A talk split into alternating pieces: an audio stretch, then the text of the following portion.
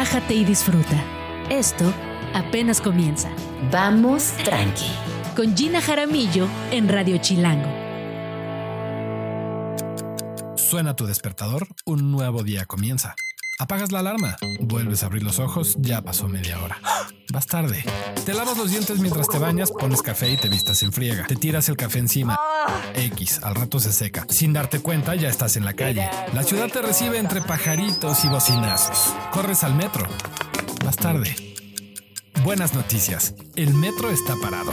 Perdiste 20 minutos, pero no importa. Consigues ganarle el taxi a alguien, te subes, respiras. Qué bonito el tráfico de la ciudad. Te bajas, empiezas a caminar y escuchas a alguien decir... Ah, no pasa nada, les échale ganas, hija. Vas tarde. No sabes si reír o llorar. El día te mueve, la mañana te empuja y sin darte cuenta ya dieron las 11 y lo único que quieres es parar y que alguien te abrace. Por eso, aquí vamos tranqui.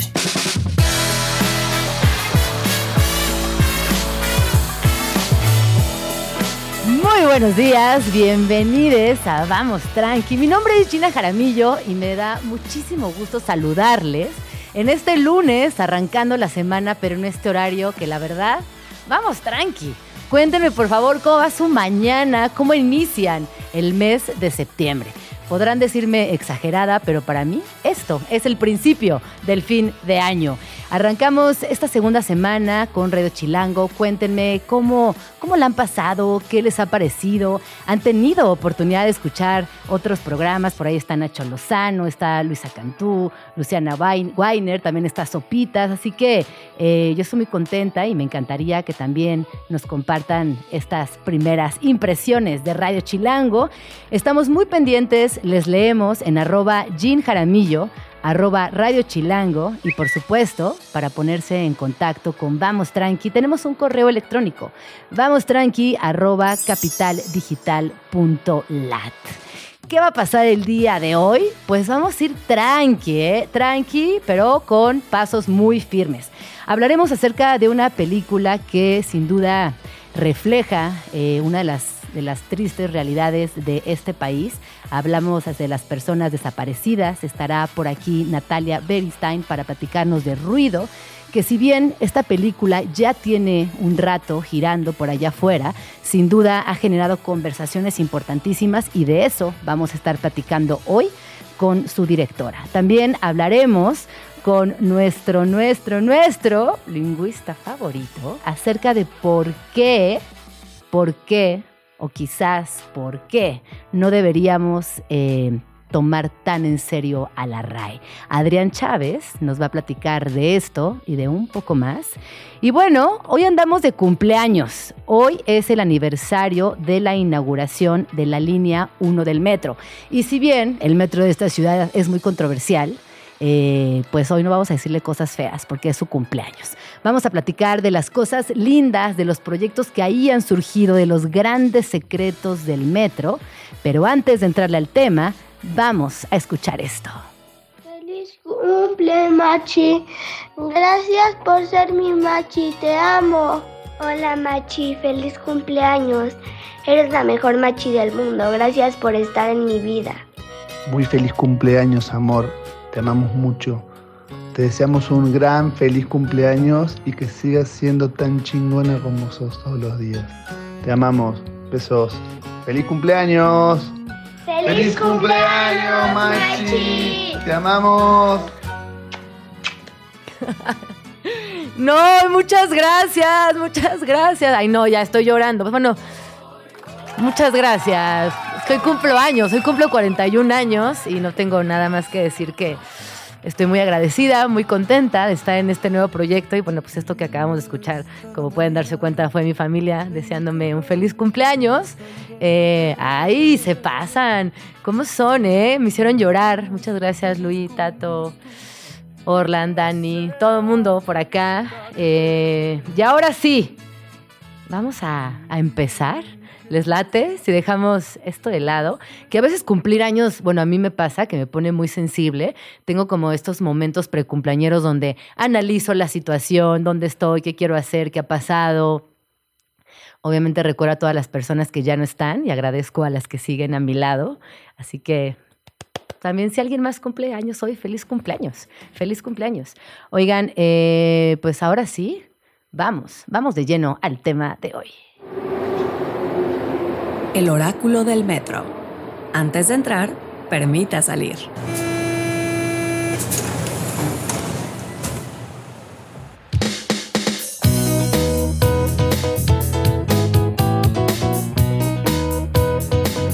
Ya está por aquí nuestro primer invitado del día de hoy. Isaac Torres, artista visual, cronista y urbanista, estudioso de la historia y la arquitectura de la Ciudad de México. Además es miembro del Sistema Nacional de Creadores. Lo pueden encontrar en sus redes sociales como arroba Isaac-chato o bien como El Asunto Urbano.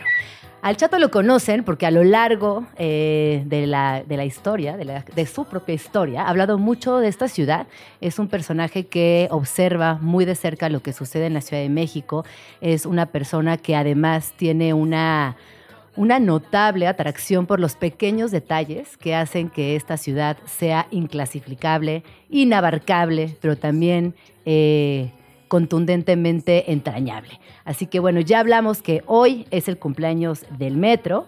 Eh, un día como hoy, un 4 de septiembre, pero de 1969, fue cuando comenzó a operar la línea 1 del sistema de transporte colectivo Metro. Imagínense que más o menos 4.6 millones de personas se transportan a diario en la Serpiente Naranja. Cuenta con una extensión de 226 kilómetros que abarcan de la Ciudad de México y el oriente del Estado de México. Y cada tren, también llamado convoy, está compuesto por nueve carros. En cada tren caben alrededor de 1.020 personas y en total hay 195 estaciones divididas en 12 líneas en la red. Bienvenido Isaac, bienvenido Chato, ¿cómo estás? Pues estoy muy contento de festejar los 54 años del metro, de festejar los 41 años de Gina Jaramillo y de festejar una semana de irnos tranqui con este programa. Felicidades Muchas gracias. por este espacio. Eh, eh, sin duda, pues tu voz está ahí sonando en la radio desde hace mucho tiempo y estoy seguro de que mucha gente va a sentir ese cobijo que le das tú a la palabra a través de la radio. Gina, felicidades por tu cumpleaños y felicidades por Radio Chilango. Muchas gracias. Oye, y también felicidades a ti porque uno de tus objetos de estudio predilecto hoy cumpleaños. Eh, ¿Por qué es tan importante eh, el metro en la Ciudad de México? ¿O por qué dirías, o cuáles dirías que son las razones por las cuales el metro de la Ciudad de México está muy chido? Pues antes que nada habría como que pues pensar que habemos muchos fans del metro, habemos muchos que estamos muy obsesionados, muy fetichizados con él.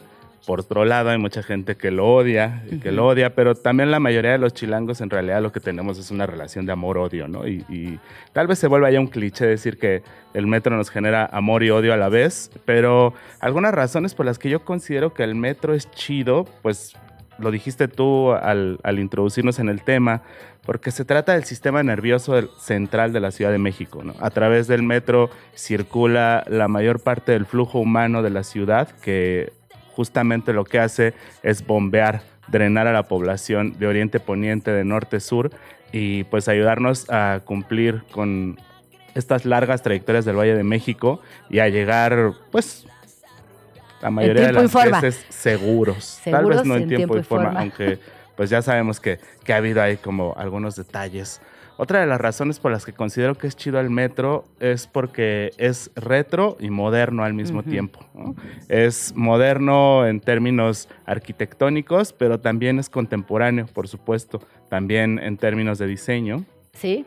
Y pues creo que sin duda, tal vez la razón por la cual lo queremos más es por esas preciosas figuritas que adornan las estaciones y que nos ayudan a conectar con la ciudad y a conocer la ciudad incluso sin conocerla Claro. a través de esos iconos. A ver, a mí me gustaría mucho que las personas que nos están escuchando nos compartan en arroba Jim Jaramillo o arroba Radio Chilango, eh, que nos manden algunas anécdotas chidas que les hayan pasado en el metro y que también, o todo lo que hagas decir es, es hermoso, porque yo, por ejemplo, me acuerdo cuando era muy chiquita que no sabía leer, pero sí sabía que yo vivía en el metro Potrero, ¿no? Por ejemplo.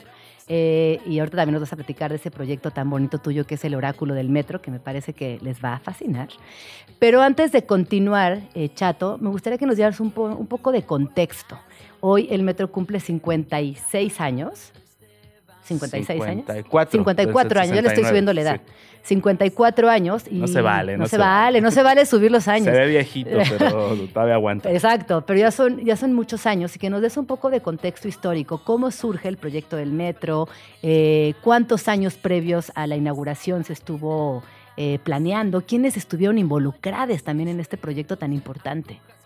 Pues la historia del metro es, es un metro que a diferencia de otras grandes capitales modernas llegó muy tarde, llegó muy tarde y pues en gran medida una de las, de las este, responsabilidades se le atribuye a un regente que bloqueó el proyecto durante mucho tiempo y durante todo su mandato, que fue un mandato bastante prolongado. Se empezaron a hacer estudios sobre el metro desde los años 50, cuando empieza a desarrollarse una gran infraestructura para modernizar al país a través de toda la derrama económica que genera el boom petrolero en los años 40 y 50. Entonces, el metro es parte de esos planes, pero es bloqueado por diversas razones, algunas que tienen que ver como pues con creencias de, de las personas que lideraban la capital en aquel momento y finalmente se desbloquea hacia finales de los años 60 el proyecto, se ejecuta por eh, una empresa que se llama Ingenieros Civiles Asociados, fundada por Bernardo Quintana, que es la empresa encargada de producir la mayor parte de infraestructura pública y de obra civil durante más o menos unos 30 años y son los responsables de construir eh, la mayor parte de las líneas del metro hasta los años 90 más o menos cuando empiezan a, a operar nuevos mecanismos eh, pues de coproducción de este tipo de obras públicas en la Ciudad de México. Y pues eh, un, un poco como de la historia es que llega tarde, Ajá. pero eh, llega justo en el momento en el que la ciudad también está experimentando un desarrollo nuevo. Y si tú te pones a pensar en 1969, seguramente nuestros papás recordarán esas cosas, eh, muchos radioescuchas recordarán ese momento, porque pues también 54 años, pues no están tan lejos, ¿no? Si, si pensamos en que, en que nosotros ya estamos entrando en ese Exacto. cuarto piso, ¿no? Y imagínate que el metro en principio conectó al aeropuerto internacional de la Ciudad de México, Ajá. que en ese momento debe haber sido flamante llegar y descender en la Ciudad de México totalmente pues eh, proyectada internacionalmente por la riqueza cultural y que llegabas a Chapultepec a, a salir a un bosque urbano estilo Central Park plagado de museos recién inaugurados Sí, no, no, donde podías cosa. ver la obra de Frida Kahlo, de Siqueiros, de Diego Rivera y al mismo tiempo también te podías bajar en la Merced, que era un mercado súper moderno, nada que ver con la Merced que conocemos hoy en día, donde el metro devoró, bueno, la, la- el mercado devoró al metro, ¿no? Hoy sales del metro Merced y estás adentro del mercado. Claro. Que por ahí Sí, viene sí, uno sí. de los tips de, de cosas chidas en el metro, está por ahí esa, ¿no? Como ir a comer a la Merced y sentir que nunca saliste del metro. Que nunca saliste del metro. Oye, y regresando ahora sí un poco a- al significado de los símbolos de las estaciones, eh, sabemos, eh, una historia nos la han contado siempre, ¿no? Que el metro eh, recurre a este, a este ejercicio de no tener los nombres por escrito, dado que muchas personas eh, o no hablaban español o simplemente no sabían leer y escribir y era una forma como de vincularte rápidamente con el territorio. Cuéntanos un poquito más eh, del significado que hay detrás que de, este, de esto que yo diría que es entrañable y sin duda muchas personas llevamos en el corazón. Pues la historia, como la mencionaste, nos la han platicado mucho, sobre todo a través de dispositivos museográficos. Ha habido muchas exposiciones dedicadas a- al trabajo de diseño gráfico, tanto de Lance Wyman como de Eduardo Terrazas, que recientemente tuvo una expo en el Que Palacio de sigue Bellas Artes. la expo en Bellas Artes, Y- por cierto. Exacto, y que estuvo involucrado como parte de un taller en donde se diseñaron eh, estos logotipos. Hay una historia allí muy, muy eh, particular de la Ciudad de México en torno a, a la gráfica y a los gráficos. Ajá. ¿no? Sabemos leer las cosas pues desde tiempos mesoamericanos, ¿no? La, la parte de la escritura de los pueblos mesoamericanos estaba justamente basada en glifos, ¿no? Ujú. Y esto aunado como a la destreza del diseño y pues a ese tal vez como a esa pizca creativa que aventó el despacho de Lance Wyman para hacer esos logotipos, pues los volvieron muy entrañables para la, para la población, porque además los primeros eh, nos encontramos con imágenes sumamente tiernas, ¿no? Como el patito de El Candelaria. pato que de es adorable. Candelaria. O las manzanitas de la Sí. Merced, ¿no? Se Sí, sí, antojan sí. como para aprender a sumar y restar, Sí, ¿no? sí, sí. Entonces ese tipo de cosas que se vuelven como muy didácticas Eh, también pues establecen ahí una forma en la que la población se relaciona con los gráficos y entiende a la ciudad a partir de eso. Entonces lo que te decía, de pronto no conocemos un lugar, pero sabemos más o menos una referencia de él por la estación del por metro. la estación del metro. Decimos así de, ah, sí, es la del patito. Nunca he ido a Candelaria, pero sí es la del patito que está entre la del aeropuerto Sí. y, la, y la de Pino Suárez. O Coyoacán, ¿no? El, Coyoacán. el- el lobo, o Banobras, Tlate, o hay muchas, es que hay muchas muy lindas. Y después de eso como que se nos quedó ya la costumbre, ¿no? Sí. Y luego vienen los nuevos transportes como el metrobús, como el trolebús y empiezan a utilizar esa misma Ajá. señalética que, que se vuelve pues un distintivo clave de la Ciudad de México y que para cualquier visitante extranjero a la ciudad se vuelve también un punto de referencia. Claro. ¿no? Oye, hace unos minutos preguntábamos, les pedíamos al, al público que nos contara eh, algunas historias lindas que les hayan sucedido en el metro. Y por aquí nos dice Pedro, yo conocí a mi esposa en el andén del metro auditorio, a la salida de un concierto hace unos cinco años. Qué bonita historia de amor. Luego por aquí nos dice Alex, una vez se me atoró la mochila en las puertas del metro. Estaba en Bellas Artes. Tuve que esperar y fue un perroso porque todo el mundo me veía. Ay, mira, esta me encanta, me dice por acá. Una vez me encontré al Piojo Herrera en Valderas. Se descompuso el coche y se subió al metro. Ahorita subo mi foto con él. Ay, sí, que nos compartan su foto. ¿Tú tienes alguna historia linda? Foto con famosos en el metro. ¿O alguna historia chida Sí, que recuerdes? seguramente muchas, muchas. Pues es que creo que todos los que lo hemos usado de una manera más o menos constante tenemos muchas historias, incluso hasta aquellos que tal vez se subieron una o dos veces. Sí. Eh, no sé, podría contarte que cuando era chiquito me perdí en el metro Barranca del Muerto. Qué estrés. ¿Qué se- años? ¿Qué Seguramente fue por andar baboseando Eh. así, viendo los, los iconos y esas cosas. Eh, pues no sé, tendría como unos 5 o 6 años tal vez, ¿no? Y andaban ahí buscándome, me vocearon. Al final aparecí rápido.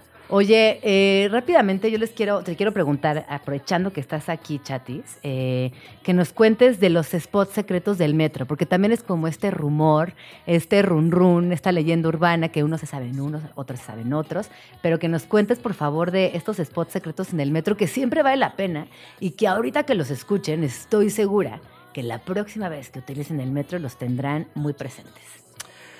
Pues eh, secretos así tal cual, eh, hay una leyenda urbana que dicen que hay un pasaje que conecta al metro Candelaria en su intersección con la línea, entre la línea rosa y la línea azul, la línea 4, que es un pasillo diseñado para el desalojo de la Cámara de Diputados. ¿no? Esa es una leyenda urbana Ah. que existe.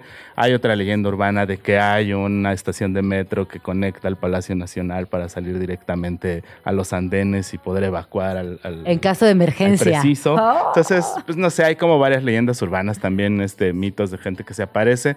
Más que también hablar de los spots secretos, me gustaría hablar de los spots medio secretos, o sea, que sabemos que son reales, pero que a lo mejor muchos de ustedes no los, no los han visitado. Uno de ellos es que hay un cine, una sala de cine en el metro. De hecho, hay dos, Ah. una en el metro Zapata y la otra en el pasaje Zócalo Pino Suárez. Entonces allí proyectan películas a lo largo del día y puedes, entre un transbordo y otro, si tienes un tiempo Sí. muerto, irte a ver una peli. Llegaste temprano a un date, te metes allá a ver una peli. Eh, otro, otro que me parece también interesante, que no es leyenda urbana, es que hay un mamut enterrado en una estación de metro. Está en la estación Talismán y por eso Talismán tiene esta Ah, figura tan, claro. tan simbólica del mamut, Del mamut, muy bonita. que es muy Ajá, bonita que es además. muy bonita. Y pues cuando estaban construyendo ese metro se encontraron unos restos de mamut y los eh, colocaron en una especie de ventana arqueológica a la entrada del metro. Entonces, de repente un día que estás de ocioso y dices, pues quiero ver si esto es cierto, pues te agarras el metro, cinco pesitos, haces un par de transbordos o uno tal vez, y llegas y ves el mamut, El mamut de talismán. que pues es el primo lejano de los mamuts del AIFA. Ajá. Seguramente se quedó ahí en el camino, Exacto. en la peregrinación hacia Santa Lucía. De, de eso estoy casi seguro. Oye, y luego también hay arte, mucho arte. En el metro hay un montón de arte, ¿no? Bueno, ¿traes otro secreto? ¿Traes otro por ahí? Pues hay arte y justamente me gustaría hablar de- del arte y podemos empezar por, por el máximo espacio del arte en la Ciudad de México que es el Palacio de Bellas Artes. Junto al Palacio de Bellas Artes hay una entrada del metro muy hermosa que es una réplica ah, así totalmente Fiel. de una de las puertas originales que diseña Guimard durante la era del Art Nouveau y del, eh, de, como de este espacio de esplendor en la modernidad parisina que caracterizan mucho a la parte antigua del metro de París, que son estas estructuras muy orgánicas, con las lámparas como, ¿sabes? Así muy, muy, pues, Art Nouveau, Art Nouveau, quienes identifiquen Art Nouveau y si no, pues busquen la para que sepan de qué, de qué estamos hablando, un poco como estos estilos como medio de la Roma y de, y de estas colonias antiguas. Allí hay una réplica que donó el gobierno francés a finales de los años 90 y como intercambio México le donó al gobierno francés una serie de réplicas de los murales de Bonampak, como los murales que están Ah. adentro del Metro Bellas Artes, que a su vez fueron pintados por Rina Lazo, que es Una artista eh, que tuvo una exhibición del último mural que desarrolló hace unos meses en, Tla- en, eh, ahí en Bellas Artes. Y ella hizo estos murales, entonces esos ahora están en un metro en París. Que además fíjate que ahorita hablando de Rina Lazo, es una figura que recientemente y por fortuna está retomando eh, mucha fuerza. Sucede que con los muralistas, y tú también te sabes esa historia, de repente son como los muralistas, Diego Rivera, Siqueiros, como todos los señores muralistas. Y las mujeres muralistas han quedado un poco desplazadas. Y Rina Lazo sin duda es una figura que hay que explorar, hay que conocerla. Y este dato que nos das es increíble. Sí, ella fue la pintora autorizada por el INA para poder hacer la réplica de los murales de Bonampak y luego esos murales son los que se exhibían ahí en el metro. Pues, ¿qué más hay de arte? Hay muchos murales, además de ese hay muchos otros murales. Hay unos escultomurales muy interesantes de Alberto Castro Leñero ahí en el metro Tasqueña. Eh, hay, una, hay una investigación muy padre de un colega que por ahí les recomiendo que lo busquen en el Twitter, se llama Bitácora del Transporte Ajá. que hace una investigación sobre el muralismo pixel, que es un tipo de mural que se hace con mosaicos y que adorna la línea B y la línea 8, que fueron de las últimas líneas construidas, y, este, y, y representa pasajes relacionados con las estaciones a través de esta técnica como de píxeles. Ah. Y tienes unos paisajes muy padres en la lagunilla, tienes este, pues como escenas típicas de un tianguis, en, en el metro Tepito tienes boxeadores, en el metro Morelos tienes ahí la historia de, de Morelos, etcétera, etcétera. Hay varios, están en la línea 8 y en la línea B. Les recomiendo que visiten esa cuenta, ahí lo tienen perfectamente documentado. Oye, y justamente ahorita estoy viendo en chilango.com toda una nota que recupera eh, varias exposiciones que han habido. Habla también, por ejemplo, del pasaje de la ciencia en Metro La Raza. Es decir, en el, es como un en ese subsuelo lleno de experiencias que obviamente en el día a día y en lo cotidiano se pueden convertir en algo caótico, pero también están estos espacios de reflexión, invitación a las artes, estos eh, también posibles minutos para desconectar. Eh, creo que, pues, me parece que es increíble. Por ejemplo, aquí dicen, eh, también en chilango.com pueden encontrar una nota que hablan de los impresionantes murales del Metro Copilco. Eh, es decir, creo que pueden hacer, además de viajar, ocupar ese momento de reflexión para conectar con el arte desde muchos lugares. Sí, sin duda está lleno de arte, es toda una galería eh, pues que está ubicada dentro del subsuelo. Otra recomendación que les hago como de- de- dentro del el tema del arte en el metro es la galería de Involuntary Art que inauguraron en los pasajes del Metro Hidalgo en una remodelación muy, muy chida que hicieron ahí en esa estación. Y es una compilación de fotografías de un movimiento internacional que busca encontrar en la cotidianidad eh, imágenes eh, pues muy espontáneas que nos transmitan cosas y traen este tema de, de las caritas, de cuando vemos caritas Ah, en todo. ya yo sabes, soy de esas personas. que no recuerdo cómo se llama, eh, tiene un nombre. Icy faces, ¿no? Como veo caritas. Veo caritas así en los contactos de Ajá, luz, en yo el soy esa, yo tengo álbums enteros de caritas. Oye, pero antes de continuar con esto, nos tenemos que ir rapidísimo a un corte y regresamos, chates, para que nos sigas contando. No se vayan, estamos aquí en Vamos Tranqui. Alguien que empuja para adentro. Vamos tranqui. Regresamos.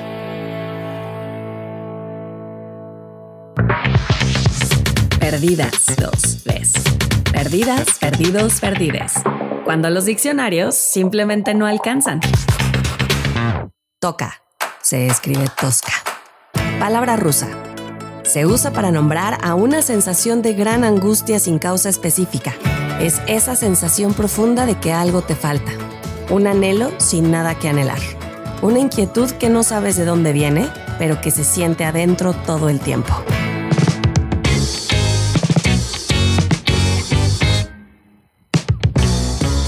Ya estamos aquí de regreso en Vamos Tranqui. Son las 11 con 26 minutos aquí en la Ciudad de México. Les leemos en arroba Jaramillo, arroba Radio Chilango. Por favor, compártanos todas sus experiencias bonitas del metro que hoy cumple 54 años de existir y está con nosotros Isaac Torres. Él es urbanista, artista y sobre todo es curioso y experto en el tema del metro de la Ciudad de México. Antes de irnos, platicamos de la historia del metro, eh, cómo se fundó, quién estuvo detrás del proyecto, por qué es importante, cuántas personas mueve día a día. Y ahora me gustaría que nos platicaras eh, pues de estos lugares que a veces en, la prisa, en el correteo de las mañanas, de las tardes, de las noches no alcanzamos eh, a registrar o simplemente no sabemos que existen y que es una pena porque son increíbles. Sí, hay muchos espacios dentro del metro que a veces pues no les, no les prestamos atención y algunas otras veces sabemos que están ahí, pero no nos damos el tiempo de visitarlos. Y como hablábamos antes del corte, hay mucho arte dentro del metro. Una de las, de las cosas que les recomiendo eh, que le presten particular atención es a la arquitectura de la línea 1 del metro. Al ser la línea más antigua, pues obviamente es la línea que tiene mayores aportaciones arquitectónicas eh, influenciadas por el movimiento moderno mexicano. Y entre ellas destaca el trabajo de Félix Candela, que diseñó tres estaciones, eh, al menos esas se tiene registro.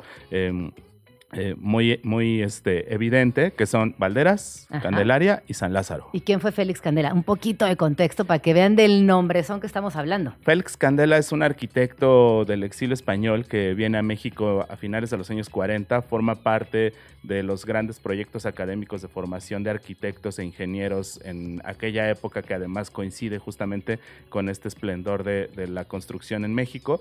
Y Félix Candela hace a la arquitectura una aportación muy particular que es el diseño de una estructura a la cual llama paraboloide, Ajá. que es un tipo de sombrilla arquitectónica que la vamos a encontrar de manera muy recurrente en estaciones eh, de gasolina, en algunas centrales camioneras, en mercados y que es una verdadera aportación a la arquitectura porque reduce eh, pues mucho de, de, del peso y de la carga de los edificios y hace unas estructuras fabulosas que son como, como, de, como del espacio Ajá. de los años 60, Exacto. cuando en los años 60 sí. se imaginaban cómo iba a ser el futuro. Oye, ¿estoy, ¿estoy cruzada de cables o tiene algo que ver con el Palacio de los Deportes también? Es el autor sí, del ¿verdad? diseño del eh. Palacio de los Deportes, exacto, y, y, de algunas otras maravillas, entre ellas el restaurante de los manantiales en Xochimilco, este, varias, varias cosas hay por allí de Candela circulando. Y también Félix Candela está en el metro de la Ciudad de México, así que ya se la saben.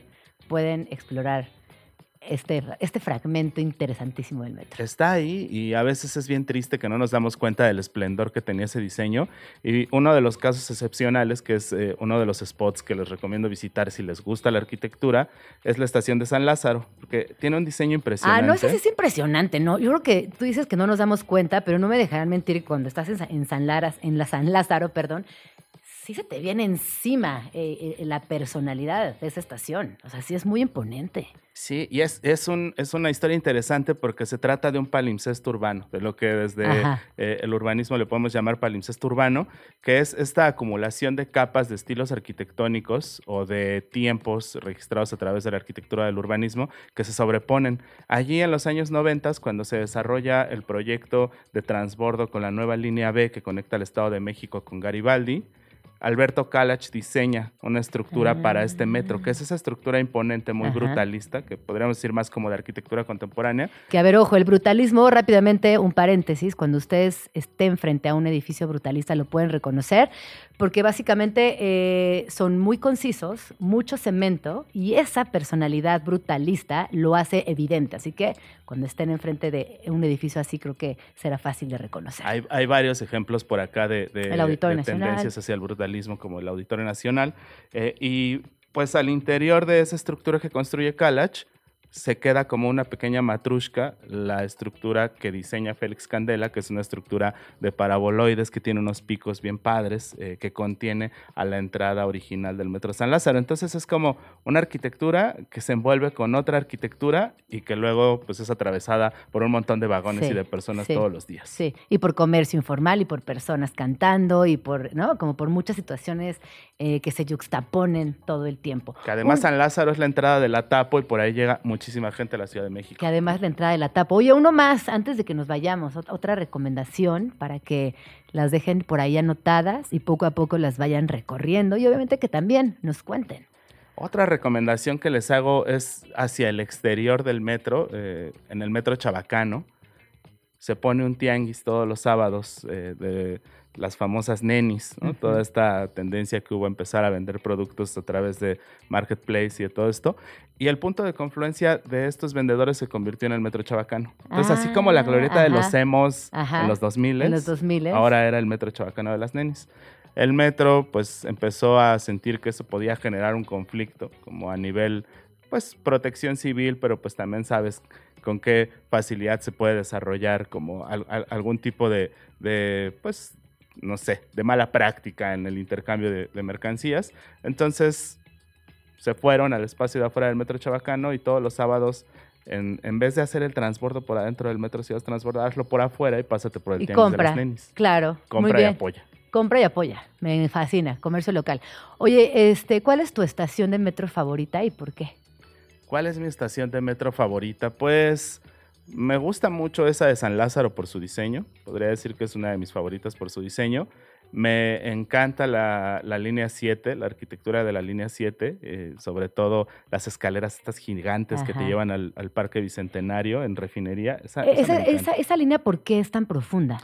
Es tan profunda porque justo tiene que ver con algo que estaban hablando hace rato en, eh, tus colegas en el, en el programa de la mañana, Luciana y Luisa. Ajá. Eh, hay una zona de la Ciudad de México, la zona poniente, que está construida en alto, está construida sobre las faldas de una serranía que es la Sierra de las Cruces. Ajá. El metro de la línea 7 conecta por dentro de la serranía de las Cruces, entonces por eso fue necesario hacerlo tan profundo.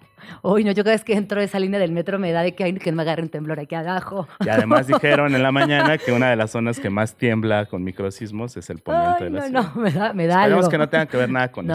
No, no, no, no, no, no. Y Es muy bonita, es muy profunda, es muy bonita. Su diseño es impresionante. Y otra que es impresionante el diseño es la 4, que justamente es eh, la línea probablemente más brutalista ¿no? que hay. Es como de como una especie como de... ¿Cuál es la entre- 4? ¿De color es la Es la, 4? es la que cruza por Congreso de la Unión, Ajá. que Ah. va hacia el norte y es de este color... a- Azulito, que, que- ¿no? Que yo digo que es azul es turquesa, azul, es azul, otros claro. dicen que es como verde, agua. Es como azul Blue Demon. La ¿verdad? discusión, no, es, No. Un, es un azul Ah. como más celeste. Ah, ya sé cuál. como- Eh, sí, sí, sí. No, como pues, acuamarino tal sí, vez, sí, un sí, poco. sí, sí.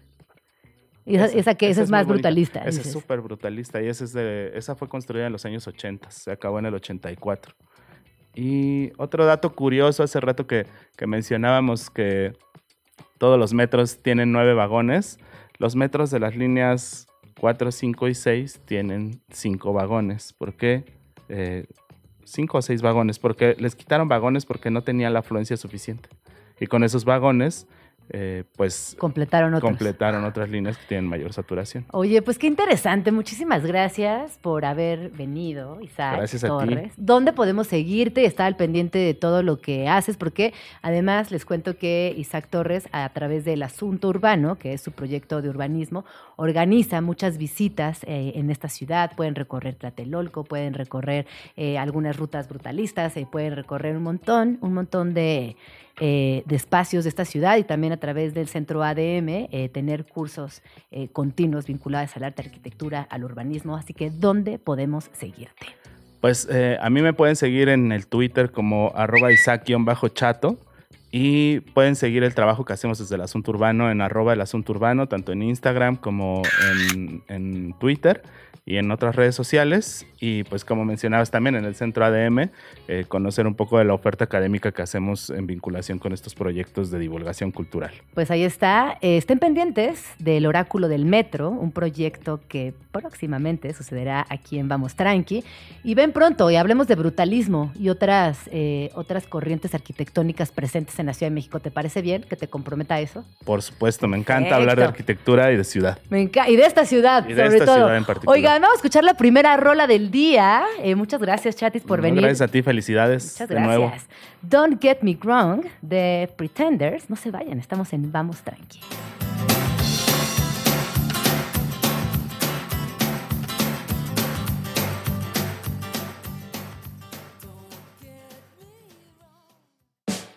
Es Escríbenos en Twitter o Twitter o X o X o como le quieras llamar. Arroba Jim Jaramillo y arroba chilango.com. Uso el hashtag Vamos Tranqui. Estamos aquí de regreso en Vamos Tranqui. Yo soy Gina Jaramillo y me encantaría que me contaran cómo va su mañana. Son las 11.39 minutos aquí en la de México. Les quiero platicar de un libro que estoy leyendo que se titula Pequeño Tratado sobre la Amistad de Joana D'Alessio con ilustraciones de Clau Deglio Mini. Esta, este pequeño libro, digo pequeño porque es un formato chiquitito, eh, es de la editorial Vinilo Editora, que en México lo pueden encontrar directamente en Bookmate eh, y me parece que en algunas librerías podrían llegar a encontrarlo. Es un libro argentino. ¿Y por qué lo quiero recomendar hoy? Bueno, pues porque para mí eh, las amistades y la familia es lo más importante en el mundo. Y este libro, eh, en el que Joana habla acerca del pequeño tratado sobre la amistad, de entrada se lo dedica a sus mejores amigas y todo el tiempo lo conecta con plantas, que es su gran pasión en la vida. Y tiene fragmentos, por ejemplo, de este tamaño. Y dice, las amistades largas pasan por muchas etapas. Existe una especie de compás o ritmo que no siempre funciona bien, a veces nos desfasamos y dejamos de andar juntas por un rato para volver a encontrarnos más adelante. Y luego habla de ella misma y dice, yo soy de vínculos largos, no me gusta perder nada en el camino. También habla de su propia maternidad y dice, por ejemplo, eh, cuando, cuando tiene hijas chiquitas y lo complejo que puede llegar a ser esta fase de la vida, dice, atravesamos muy cerca la etapa de hijos pequeños, una época de la vida donde es muy conveniente que haya más adultos que niños. Y luego habla, por ejemplo, de la existencia, ¿no? Dice, la existencia en general es caos y desorden. Y el diálogo con una amiga me ayuda a juntar los pedazos, a entender el mundo y a entenderme. O sea que de verdad sí eh, están buscando algo para su mejor amiga, algo para esas personas que las acompañan, les echan porras, eh, les aguantan todas. Este sin duda es una, una recomendación que vale la pena. Repito, eh, lo pueden encontrar facilísimo en Bookmate y creo que pues es un libro que al menos hoy, en estos días, a mí me ha, me ha encantado porque además eh, inicia diciendo que ella tiene muchas ganas de ser una persona caminante, que es uno de los grandes este, propósitos que yo también tengo desde que inició el año y no lo he logrado al 100%, pero me, me gusta mucho esta, esta gente que camina, ¿no? Como esta esta eh, fracción de personas que están comprometidas con el caminar. Por ejemplo, mi mamá camina eh, muy rápido, por lo menos una hora todos los días, y yo la veo en forma, la veo alegre, la veo este, eh, como muy bien, ¿no? Y es porque camina. Y creo que caminar es un ejercicio que deberíamos implementar más en nuestro día a día. O cuéntenme si ustedes caminan o no caminan. Eh, ¿qué, les, ¿qué, les, ha parecido este ejercicio. Así que bueno, este libro se lo dejo por aquí. Y también eh, les quiero recomendar uno que Susan Sontag, obra imprescindible, que está muy interesante porque reúne toda la obra de Susan Sontag y además está editado por su único hijo. Eh, este volumen además no solamente hace una pues una reverencia, un homenaje a una de las intelectuales más importantes eh, de nuestro siglo, sino que pueden encontrar estudios, ensayos, artículos, relatos, fragmentos de novelas, eh, pedacitos de diarios y lo que, lo que es muy interesante es ver si bien está escrito hace unos 40 años, eh, es completamente vigente eh, además nos arroja una, una, nueva luz sobre todo lo que es Susan Sontag. Eh, yo de verdad estoy fascinada con, con, encontrarme algo así en español, porque es lo que pasaba con Susan Sontag. Quienes leen continuamente a esta mujer saben que encontrarlo en español eh, pues era prácticamente imposible y ahora pues Random House lo trae en español, así que creo que, que lo pueden disfrutar muchísimo. Y hablando de Susan Sontag, también les recomiendo que busquen por ahí eh, algo que tiene que ver con el arte. Ella escribió muchísimo de arte, eh, obviamente pasó una gran parte de su vida con Annie Leibovitz, que fue su pareja, eh, con quien también tuvo la, la capacidad de explorar desde muchos ángulos lo que es el arte, lo que significa el arte, lo que compensa el arte eh, a la sociedad. Así que, eh, pues repito, eh, creo que la van, a, la van a disfrutar un montón. les quiero también platicar por último de este otro libro que se llama Padres e Hijos de Roberto Merino Y en este versa acerca de lo que es ser padre, de lo que es ser hijo y de todo lo que a veces nos, pues nos cambia, ¿no? Porque cuando somos hijas, hijos, hijes, tenemos una perspectiva de vida y cuando nos convertimos en madres, padres, sadres, pues cambia por completo. Y él empieza eh, con un mundo de obligaciones y dice, no hay recuerdo más gris que el de las obligaciones a las que cuando eran niños nos sometían nuestros padres por puro arbitrio. no, va de nuevo. No hay recuerdo más gris que el de las obligaciones a las que cuando niños nos sometían nuestros padres por puro arbitrio de la autoridad. Y así que eh, habla de las imposiciones de, de, las exigencias, de la realidad cotidiana, de cómo también eh, estos momentos familiares que a la larga se convierten en anécdotas tan profundas, para bien o para mal, eh, pues nos, nos vuelven adultos obsesivos, adultos neuróticos, adultos alegres, adultos, pues como sea que nos hayamos convertido. Mandamiento chilango número 35. Nunca deberá faltar en tu bolsa, botiquín o cajón de cubiertos una caja de antiácidos. Por aquello de la garnacha diaria. 11 con 48 minutos. Vamos, tranqui. Es lunes, primer lunes de septiembre. Así que vamos a tomarnos la leve, vamos a también a ponerle onda, porque ya falta el último jalón del año, lo cual es muy emocionante. Eh, vienen gastos, pero también vienen puentes, vienen chiles en hogada, viene Día de Muertos, viene todo lo que nos gusta del año. Bueno, viene mi parte favorita del año, ya me contaron en arroba Jane Jaramillo, arroba Radio Chilango. ¿Cuál es su parte favorita del año? Eh, ya también deja de llover, lo cual eh, convierte a esta ciudad en el espacio más amable del mundo, literal, con un clima increíble. Eh, así que bueno, pues muy emocionante, septiembre.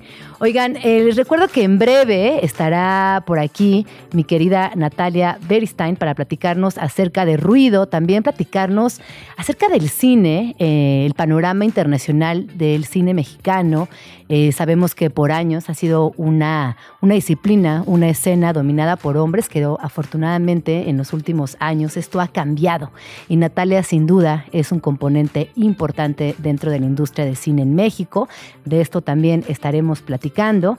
Y con Adrián Chávez, Qué belleza, qué delicia poder explorar la transformación de la lengua, de la lengua española, qué pasa con el español contemporáneo, hacia dónde nos estamos moviendo, qué palabras estamos eh, integrando a nuestras pláticas cotidianas. Eh, hay una transformación evidente y de esto vamos a estar platicando también. Son las 11.50, no se vayan, estamos escuchando, vamos tranqui.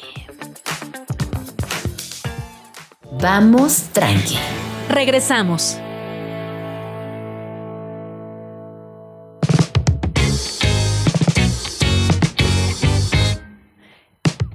Son las 11 con 52 minutos. Vamos tranqui. Oigan, antes de que iniciemos esta entrevista con Natalia Beristein, les quiero aclarar lo de hace rato. Cuando hablamos de aquellas personas que gustan o que ven caritas por todos lados, en los enchufes, en las alfombras, en los azulejos, la palabra específica para esto es la pareidolia.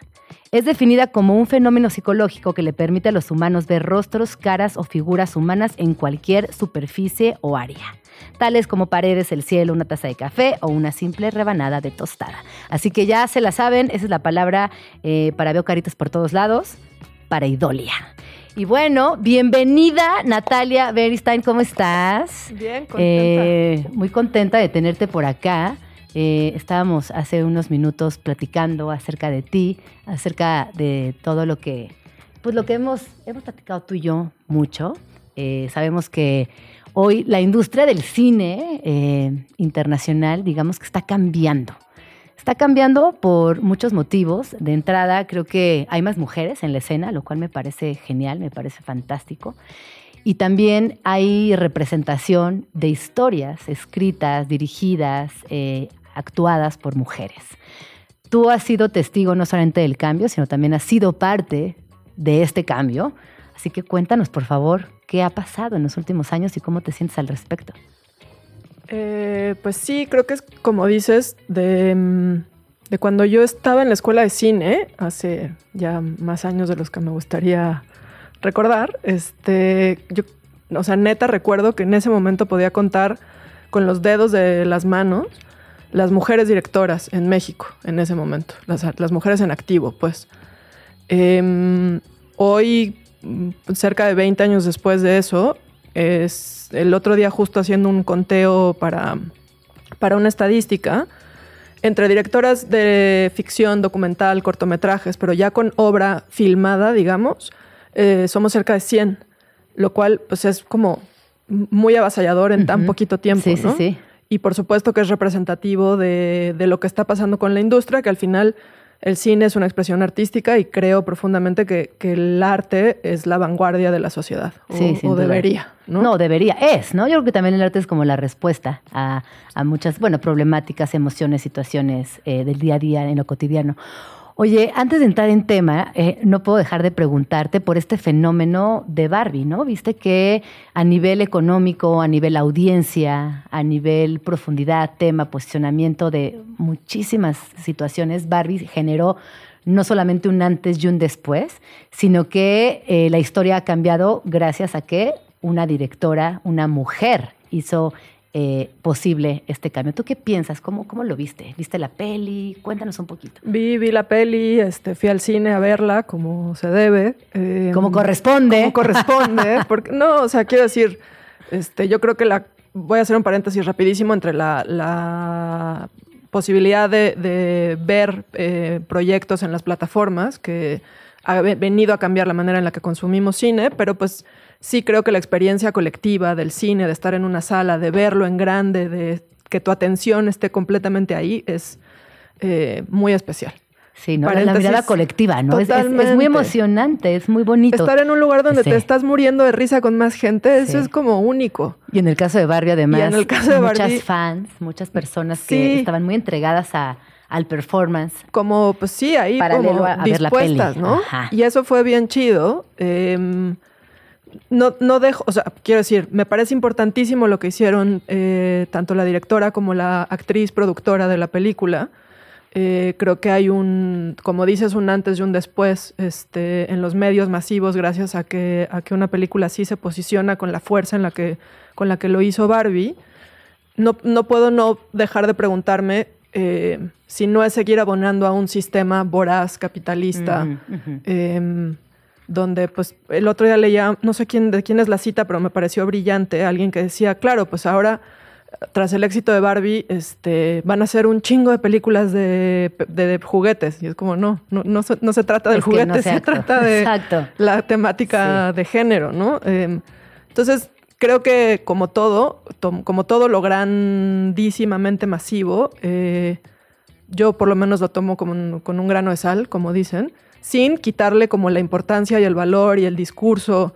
eh, pero, pero me pregunto si no es, si, el, si este como capitalismo voraz en el que vivimos no ha sido capaz también de cooptar un, pro- un producto así, un proyecto así, y, y lograr que un público, por o sea, yo, por pesada, pues, este, probablemente no habría ido a ver Barbie de otra, de otra manera, pero había una directora que admiro, este, una actriz que me parece súper chida, que siempre hace como personajes bien interesantes, y yo no era el público cautivo de Barbie, y fui. Y ahí estabas, y la disfrutaste. Y la disfruté. Claro. Oye, y tú acabas de mencionar algo que es fundamental y con esto me gustaría ir regresando a ruido. Y debo regresar a ruido porque tú y yo conversamos de ruido. Eh, yo estaba muy, un, un día normal, viendo la tele y de repente eh, me apareció la recomendación de ruido y a las pocas horas, estoy diciendo 74 horas después, me apareció en primer lugar. Y es que me acuerdo se me pone la piel chinita, pues porque te conozco, porque he seguido tu carrera, porque, o sea, le- le chambeas, has chambeado durante muchos años, has sido muy fiel a tu verdad, eh, justo no has ido a donde el diagnóstico del cine indica, sino que te has permanecido en lo que tú eh, defiendes, eh, que tiene que ver mucho con lo social. Entonces, regreso a las plataformas para hablar de ruido. Hablamos hace cuánto, Natalia, cuántos Como meses. seis meses. Como seis meses. Eh, ¿Qué dirías, qué nos contarías aquí en Vamos Tranqui, eh, en, ¿no? como viéndolo de aquí para atrás, qué ha pasado en estos últimos seis meses contigo, con tu carrera y con ruido y con la conversación que generó ruido?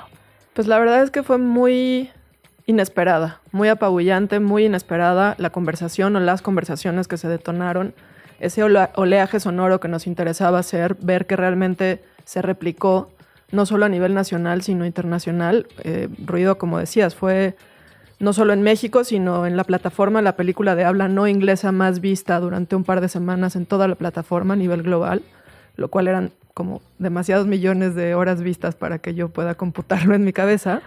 Pero, pero, pero eso me da una como luminosidad en cuanto a, a- a lo social, pues eh, Mm. por más que estén pasando todos los horrores que pasan, no solo en este país, sino en, en las distintas latitudes, que, pues, que evidentemente están atravesados por contextos distintos, pero todos los días nos levantamos con historias cada vez una peor que la otra. Em, y de pronto ver que una película, pues con una temática así de dolorosa, probable- probablemente muy local, aunque no, pues, pero que la gente la vio, la comentó, em, eso me, me- me resulta profundamente esperanzador, de, saber que, que hay más como nosotras, nosotres, que nos conmovemos y dolemos por aquello que no necesariamente nos atraviesa directamente, ¿no? Y justo el, el 30 de agosto es el día donde se conmemora internacionalmente la a las víctimas por desaparición forzada. Voz y Dignidad, que es la colectiva de San Luis Potosí de buscadoras con las que trabajamos en la peli, vinieron desde San Luis, marcharon, se unieron con otras colectivas de muchísimos otros estados, tomaron reforma, llegaron al Zócalo eh, y, y platicando con ellos me decían, es que Ruido de alguna manera eh, sumó, acompañó a que esta causa eh, no, no deje de estar presente, porque en este país siguen desapareciendo personas todos los días. Sí, a mí algo que me... Yo creo que a todas las personas que vivimos en, en este país, en este mundo, porque ojo, eh, hablar de las desaparecidas, claro que en México eh, es un tema que desafortunadamente se ha co- convertido en algo cotidiano. Sin embargo, eh, las desapariciones forzadas existen en todo el mundo. Sí. Y cualquier persona con eh, el mínimo, con la mínima dignidad humana, eh, pues siente tristeza, pero sobre todo sientes rabia, sientes mucho coraje, tienes miedo, todo el tiempo tienes miedo. Y a mí algo que, me, que, que te lo dije en su momento y que me pasa con ruido porque la, la volví a ver después con mi mamá, es esta sensación de ponerle cara al caso. O sea, no decir, son tantos, aventar un número atroz, a- aventar un número tristísimo y desgarrador, sino entender que detrás de cada número hay una historia. En este proyecto tú trabajaste con tu mamá, por eso yo la vi con mi mamá, porque le dije, mira, te quiero enseñar, ¿no? Como este trabajo que hizo Natalia con su mamá. Y en su momento también platicamos cómo fue eh, trabajar con tu madre, pero a la distancia, cómo ha sido la evolución de ese trabajo entre esta mujer que es Mm. importantísima para ti, junto con las personas del, del proyecto, con las mujeres desaparecidas y contigo. Pues la verdad es que, o sea, no me canso de decirlo. eh, preparar, pensar, hacer ruido ha sido el proyecto más eh, retador al que me he enfrentado hasta ahora. E incluso teniendo el privilegio de abordar esta narrativa desde la ficción, pues no deja de ser profundamente doloroso. ¿no? Pero eh, es, eso viene exactamente eh, como equitativamente acompañado de una luminosi- luminosidad eh, que aprendí de, mano de las madres buscadoras, que como dice el poeta Javier Sicilia, eh, son la cara más humana y digna de nuestra sociedad. Y, conocerlas y tener un, entablar una relación ya cercana, verlas en su humanidad, eh, romper exclusivamente con esta mirada como de víctima a la que estamos acostumbradas a, verlas, eh, ha sido profundamente poderoso. Y eso, claro, además ya ha pasado el tiempo, pues ahora están, vienen los Arieles, que es lo- los premios este, de la Academia Mexicana de Cine, y estamos nominadas mi mamá y yo, y a mí me llena de emoción este, pensar que una película donde yo la dirigí, ella está nominada. Eh, mm, ella Además, tú eres madre ahora, ¿no? Ahora y, y sí. como que también, eso platicaba hoy en la mañana, ¿no? Como cuando eres hija, siento que eres una persona. Sí. Pero ¿qué onda cuando te conviertes en madre? Eres como, co- como abismalmente distinta, o al menos estoy atravesando por, estoy hablando por mi experiencia personal. Por eso a mí se me hace bien bonito y bien emocionante que hayas trabajado con tu jefa, o sea, con tu mamá. Sí, fue bien chido, la verdad. O sea, yo coincido contigo. Yo digo, espero, o eso me gusta pensar. Creo que soy mejor persona desde que soy mamá. Y eso también me hizo poder como rendirme ante una historia así, eh, abrazarla con todos los como dolores que eso significaba y bordarla del lado, eh, de la mano de, de esa figura fundacional en mi Ujú. vida que es mi madre, ¿no? Oye, y ahora que vienen los Arieles, y yo ahí te interrumpí por mi emoción materna, ¿qué onda con los Arieles? Pues, eh, pues los Arieles eh, son los, como nuestros Óscares mexicanos, digamos, toda proporción guardada, pero los, los impulsa, los proyecta la Academia Mexicana de Ciencias y Artes Cinematográficas. Este año es la primera vez que cuatro mujeres estamos eh, compitiendo o nominadas, pues, junto con un hombre que es ni nada, nada más ni nada menos que Alejandro González Iñárritu, pero es la primera vez que hay cuatro mujeres para la categoría de dirección eh, de, la, de los quintetos que hay siempre, ¿no? Eso es inédito. Hace años, cuando estuve nominada también a dirección con Los Adioses, en aquel momento fui, éramos Con nuestra tres, Rosario amada y Con- adorada. con nuestra queridísima Chayo Castellanos. Chayito Castellanos. Eh, ahí éramos tres mujeres directoras y en aquel momento también era inédito que hubiera tres mujeres este, en, la, en el quinteto de dirección. Así que p- lo que estábamos hablando al principio, ¿no? Como que se van poniendo ahí este, piedritas para seguir pavimentando el camino. Oye, ¿y ahorita en qué estás chambeando? ¿Qué estás haciendo? Estoy. Estoy tranqui, Ah. cosa que mm, tengo días donde lo sufro y días donde lo gozo muchísimo.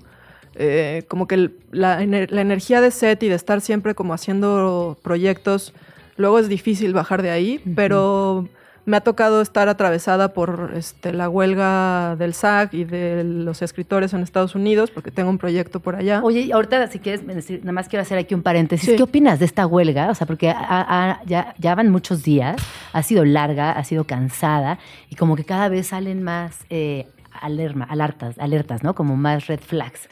¿Tú qué piensas, Natalia? Está brutal, o sea, creo que es absolutamente necesaria. Eh, creo que, que nadie se imaginó que fuera a ser como este, es- como derramamiento de sangre casi, ¿no? Este, me chocan las metáforas bélicas, pues, pero así se siente. O sea, los escritores llevan en, en huelga desde el primero de mayo. Eh, luego uno piensa que, que, no, claro, pues sí, la gente de cine gana millones más en Estados Unidos. Sí, Algunas el personas. 1%, actores, ponle que más. Pero realmente hay un montón de gente, la gran mayoría, que, que de esto pagan su seguro social, el, el dentista, la renta, este, y, y llevan meses sin trabajar. Y realmente la lucha que entiendo, pues, porque yo no soy parte de ninguno de los dos sindicatos, pero como tengo un proyecto allá, estoy un poco con las manos atadas. Eh, pero la lucha y, y lo que salen y lo que dicen y lo que uno va leyendo, eh, pues realmente, o sea, de pronto sientes que estás en Blade Runner, ¿no? O sea, como que están, realmente el, el quid este, profundo del asunto tiene que ver con la inteligencia artificial, que es otro temón, Sí. pero están pues luchando aquellas personas que realmente tienen como una eh, posibilidad de, de contrapeso ante estos titanes del, de la MPT, ¿no? Oye, ¿y tú qué piensas de la inteligencia artificial? Ay, no sé, tengo sentimientos muy encontrados. Como que sí. quiero pensar que no existe, pero, pero ahí está. Ajá. Este, hay un lado que me parece, pues eso, como el futuro está aquí. Ajá. El futuro es hoy, Ajá, como la canción. y hay otro lado en el que no, o sea, sí, pues como tía, me da miedo. ¿Verdad? Es como, es, es, es, la, es el performance más tiesco que, eh, Sí. ¿no? Como que he realizado. Por primera vez en la vida me siento eh, desfasada generacionalmente, no me alcanzan los argumentos técnicos, he tenido que leer al respecto y ahí estamos. O Sí. sea, no me da miedo. Pero sí, a veces digo, híjole, híjole. Bueno, Natalia, ¿qué estás haciendo ahora? ¿Qué viene para ruido? Como para ir, ir cerrando también. Estoy, pues te digo, descansando un poco, aprovechando estos días de, de descanso obligado. Vamos tranqui, vamos disfrutándolo un- tranqui. sí, sí. La neta, disfrutándolo, porque luego se nos olvida como la importancia de estar. Entonces, estoy leyendo un montón, estoy viendo un montón de pelis, estoy con mi hija todo el tiempo, este, estoy. Estás. Eh, y ruido, pues eso, estamos intentando darle un, seguir haciendo ruido, aprovechando que, que vienen ahora los Arieles este fin de semana, que la peli contiende para ser una de las películas mexicanas que pudiera aspirar a ir a los Óscares o al Goya, como la representación del cine nacional. Eh, entonces, eso siempre ayuda a, seguir poniendo la, la película y la, peli- la película como vehículo para seguir hablando del tema, ¿no? Para seguir hablando de que en México desaparecen personas todos los días. Que en México desaparecen personas todos los días, que detrás de cada persona desaparecida hay una historia, hay una familia, hay una madre, en el mayor de los casos, buscándoles. Y que es importante que no dejemos de lado este tema, que sigamos eh, ejerciendo presión, que sigamos compartiendo, que sigamos entendiendo que es una realidad. ¿Qué sabes que es muy brutal? Em, ayer, justo estuve toda la tarde como pegada al teléfono porque la, ma- la mamá de un amigo no, no la encontraron. O sea, no la encontraban. Desde la mañana salió de su casa y no, no Sí. supieron nada de ella. Entonces ya para las 5 o 6 de la tarde me buscaron de, oye, no sabemos qué hacer. Entonces inmediatamente a través de Buscándote con Amor, que es la colectiva ah, con la que yo he trabajado de cerca en el Estado de México, ellas, la neta, como con toda la entrega y el cariño, eh, se, movi- se movili- movilizaron para ayudarles a sacar la ficha. Entonces sacaron la ficha rapidísimo, porque si no es un camino muy tortuoso y muy largo. Y gracias a que la ficha salió tan rápido, pudieron encontrarla Claro. eh, a las horas, porque sí es importantísimo entender que las primeras horas son vitales y que hay protocolos a seguir que la gente no conoce. Pero te cuento esto porque también luego es muy fuerte entender que hasta que no te pasa, no te importa. Y en un país donde una de cada 100 familias tiene por lo menos una persona desaparecida, pues eso te habla de la dimensión. Eh, entonces, bueno, De la gravedad. seguimos haciendo ruido. No, claro, es muy importante seguir haciendo ruido. Muchísimas gracias, Natalia, por haber venido. ¿Dónde te podemos seguir? ¿Dónde podemos estar al pendiente Ay, de todo lo que soy- estás haciendo? La verdad es que soy tía. Me estoy volviendo una tía. Tenía Twitter, lo cerré porque me daba ansiedad muchísima. Y tengo Instagram, pero como su- subo fotos de mi hija. no, Eh, la tengo bueno, cerrado. entonces la googlean. Busquen en Google qué está haciendo. Va a venir aquí, vamos tranqui a platicar. Exacto, más bien voy a venir en exclusiva a contarles desde aquí. Perfecto, muchísimas gracias, Natalia. Vamos a lo que sigue. No se vayan, vamos tranqui. Mandamiento chilango número 53. No importa si el taco es de pastor, suadero, campechano, de lengua, canasta o guisado. Detrás de un taco chido, lo que se dice chido, siempre habrá una buena salsa.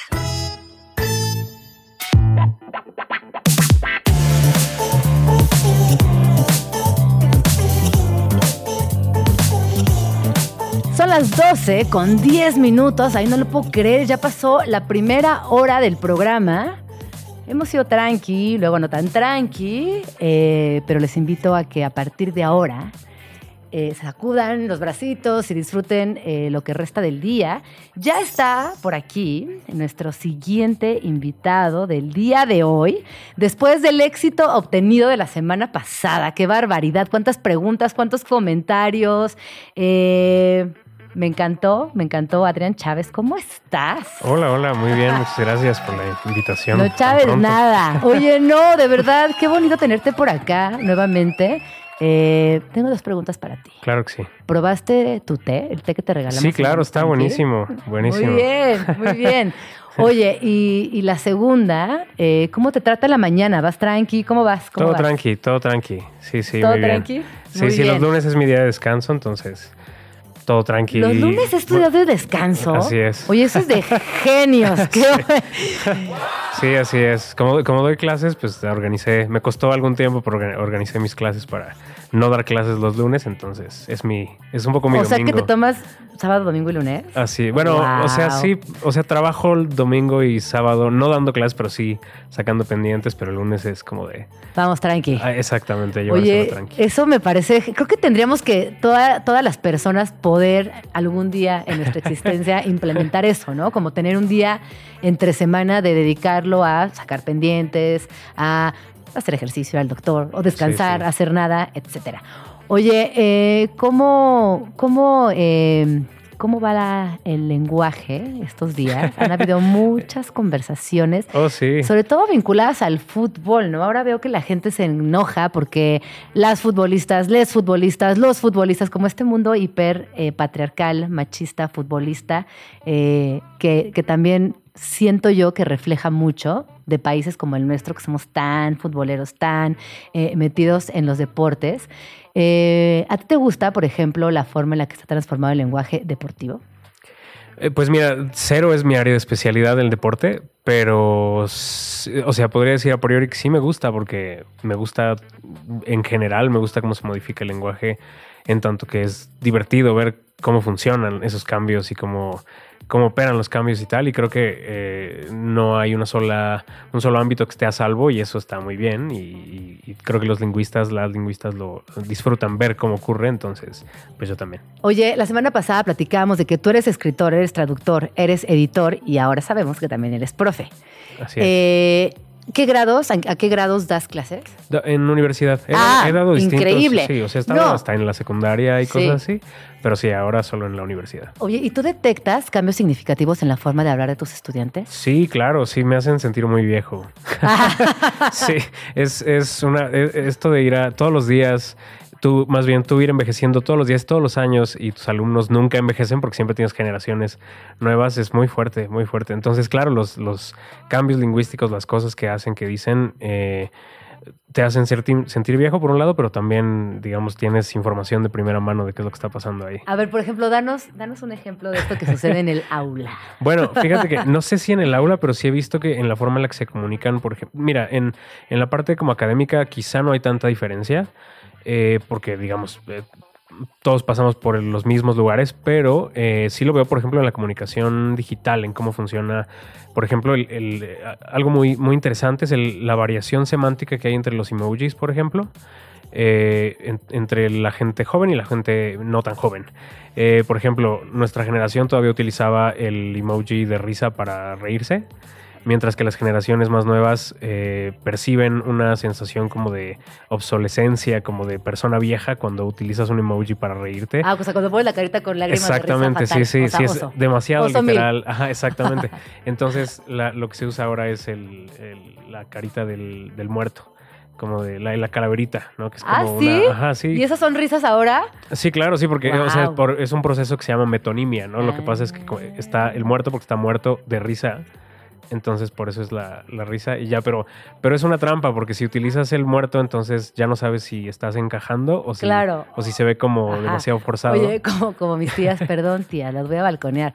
Al principio los emojis en el, en el chat familiar poníamos, hey, ¿cómo van? ¿Cómo están?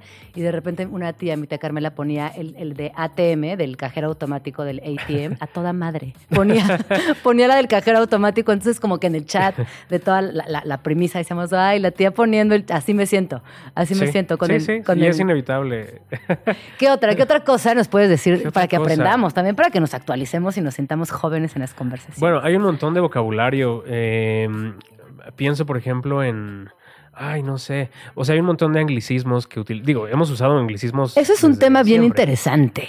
Pero sí hay Hablemos algunos. No se me ocurren algunos, así que mientras preguntan otra cosa. Y No, pero por ejemplo, eh, cuando hablamos de el mismo WhatsApp, este, eh, no sé, cuando hablamos del CD, cuando hablamos de ¿qué otro anglicismo? A ver, Dani, tú que eres muy jovencito, a ver qué, ¿cuál se te ocurre? Hay muchos que vamos integrando.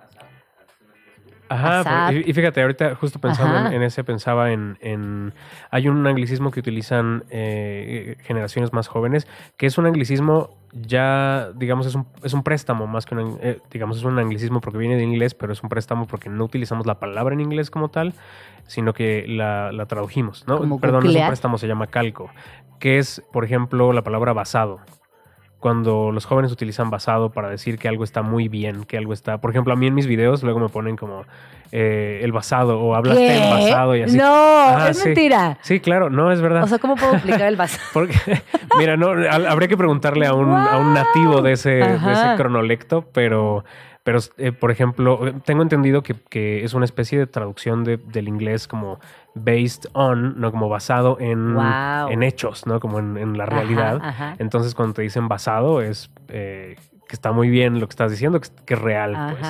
Y pero me siento está viejo como diciéndolo porque como que me hace Como que está raro, como que está rara esa está palabra. raro decirlo ya cuando ya tomas este antiácidos y esas cosas. Exacto, pero puedes decir, por ejemplo, aquí nos ponen en Twitter, justo en X, tuitear, performance, googlear, coach. Sí, claro. Estas palabras que no, no hay otra forma de decirlas, simplemente existen y, y por eso cuando decimos todes, es así dicen google, googlear, que, que tiene, que tiene de diferente eso del lenguaje incluyente. Sí, claro. Sí, no, y, lo- y, y además se va modificando de tal manera que lo que era nuevo ya no lo es, ¿no? O sea, claro, en su momento decir, por ejemplo, bloguear o, Ajá. o sea, escribir un Ah. blog era como, era cool. Era cool. y ahora Era ya ni siquiera novedoso. decir cool es cool, ¿no? Entonces, claro, hay, hay, todo eso se está modificando todo el tiempo y algo que es muy interesante es que el habla de los jóvenes es tradicionalmente un- uno de los motores de cambio de la lengua. O sea, muchos de los cambios que ocurren en la lengua empiezan a partir de la lengua de la gente joven. Entonces, tenemos también como esta tradición transgeneracional de quejarnos de la forma en la que hablan los jóvenes, pero en realidad es al revés. Terminamos Claro. nosotros adoptando eh, muchas de las cosas que ocurren en las generaciones más jóvenes. Oye, mi hija de nueve años dice buenardo. ¿no? O sea, está buenazo, está buenardo. Y yo de repente digo, ay, está buenardo. Me dice, ma. Como Sí, que, sí. híjole, tú, no digas buenardo porque no, no, no te queda decir buenardo. Sí, claro. Y que en realidad entiendo que el buenardo surge de un chave que hace TikTok y ahí buenardo, buenardo y no se fue como eh, Claro. este, esparciendo el buenardo que en mi época era buenazo, buenaxo, ay, sí. pero cuando yo digo buenardo la gente joven se enoja conmigo, es como, no, no, no, tú, Sí, por no. favor, no digas Sí, nada. como que si uno lo dice, se devalúa. Se devalúa. ¿no? Entonces ya no lo, lo van a poder usar ellos. Claro, por supuesto, le vas como, les vas, le vas quitando carácter, puntos y este y coolness, o cómo se diría, Sí, sí. a la palabra. O sea, hasta con eso hay que, hay que ser este, cuidadosos. Bueno, yo me acuerdo cuando era chiquita, que hoy suena hasta, híjole, que está, decíamos está de pelos.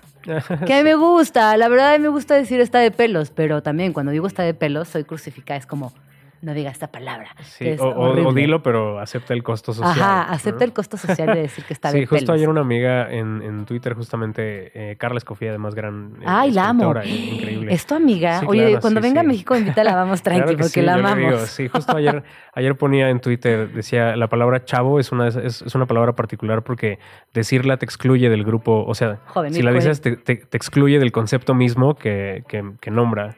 Entonces así pasa. Así pasa con todas estas palabras que te van excluyendo poco a poco de la, de la cotidianidad, de la actualidad, de la regulación de la lengua. Y hablando de la regulación de la lengua, eh, hay como otra, otra gran conversación en gente mayor, obviamente, porque a la chaviza ni siquiera se lo cuestiona, que tiene que ver con la RAE. ¿Por qué tenemos eh, tanta... eh, ¿por qué le damos tanto poder a la RAE? ¿Lo tiene en realidad? ¿Tú qué piensas de esto? Pues, eh, mira, eh, yo creo que la, la Real Academia Española, pa- hay que empezar diciendo que es una de las veintitantas academias del español, ¿no? Y el solo hecho que creamos o que nos refiramos siempre a la española ya denota como ese poder del que hablas, ¿no? Que, le damos.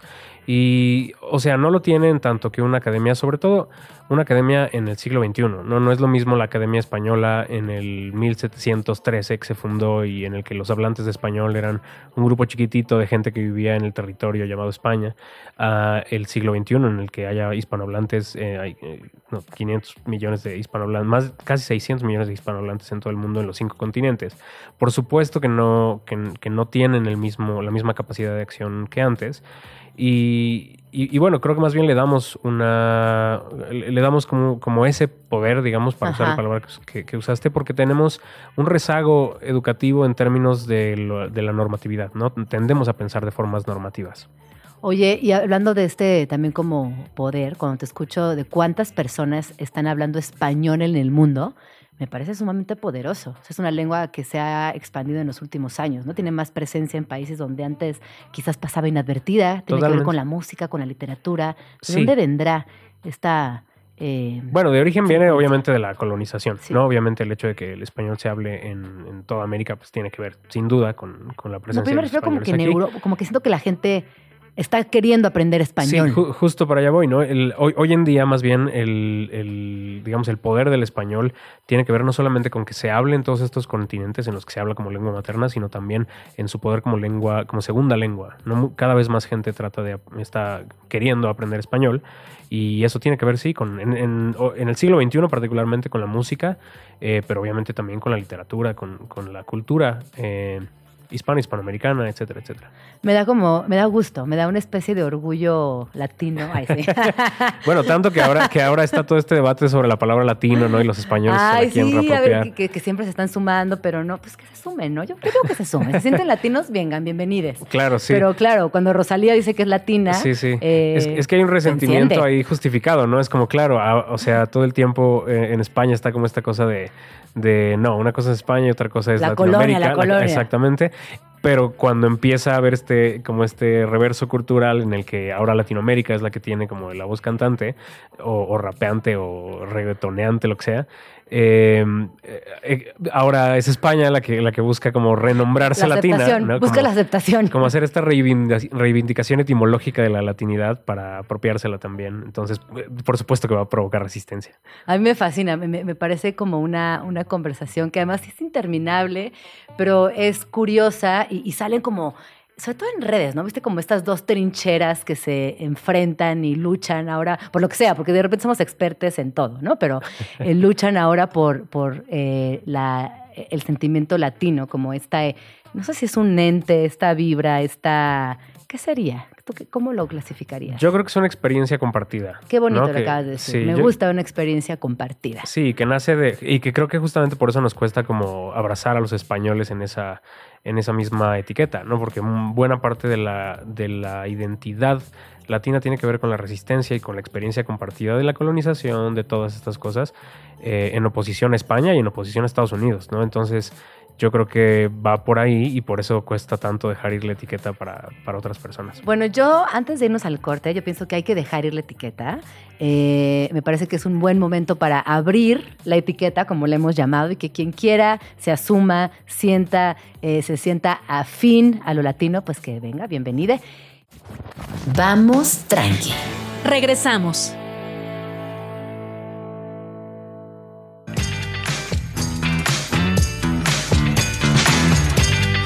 Son las 12 con 27 minutos, 4 de septiembre de 2023. ¿Cómo va su mañana? Por aquí la verdad es que vamos bastante tranqui. Estamos platicando con arroba no Chávez Nada, Adrián, acerca la importancia de abrirnos a la posibilidad del cambio en la vida, pero también del lenguaje, porque está cambiando y no hay mucho más que hacer. De nada de- nos sirve enojarnos, permanecer estoicos, eh, negativos, porque está ahí, es una realidad en las universidades, es una realidad en las calles, es una realidad en la literatura, incluso eh, en el arte es evidente este cambio, esta transformación, y que a mí personalmente me emociona mucho.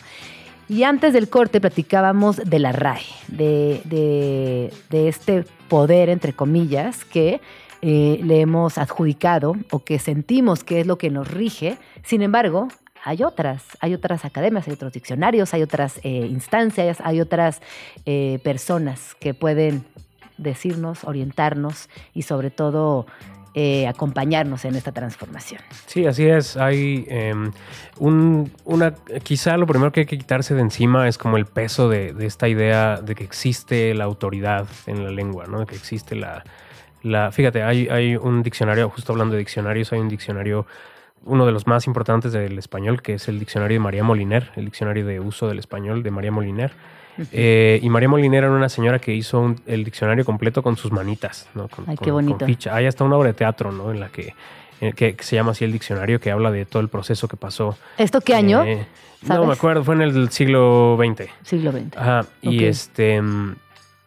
Y a ella no la dejaron entrar a la RAE, como tres veces lo intentó y priorizar. O sea, imagínate a la, a la señora que hizo uno de los, con sus propias manos, que hizo uno de los diccionarios más importantes del español a la fecha, la, la batearon tres veces del- de la Real Academia Española para priorizar a otros señores escritores de los que ya nadie se acuerda. A otros señores. Ajá, y justamente, y justamente decía- 1967. ah, mira, ya te- 1967. 1967, Y- María Moliner. Y justamente María Moliner decía, tiene una frase muy bonita que, que decía, el diccionario de la academia es el diccionario de autoridad.